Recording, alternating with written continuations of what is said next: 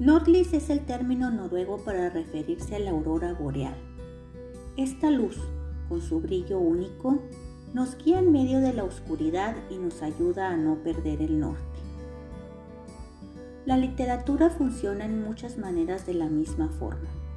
Nordlis Literatura es un podcast literario que analiza esos textos inolvidables, esos textos que lejos de convertirse en anacrónicos o obsoletos, han influido generaciones enteras y han sido descubiertos vez tras vez como verdaderas joyas que nos muestran lo sorprendente de la creatividad humana.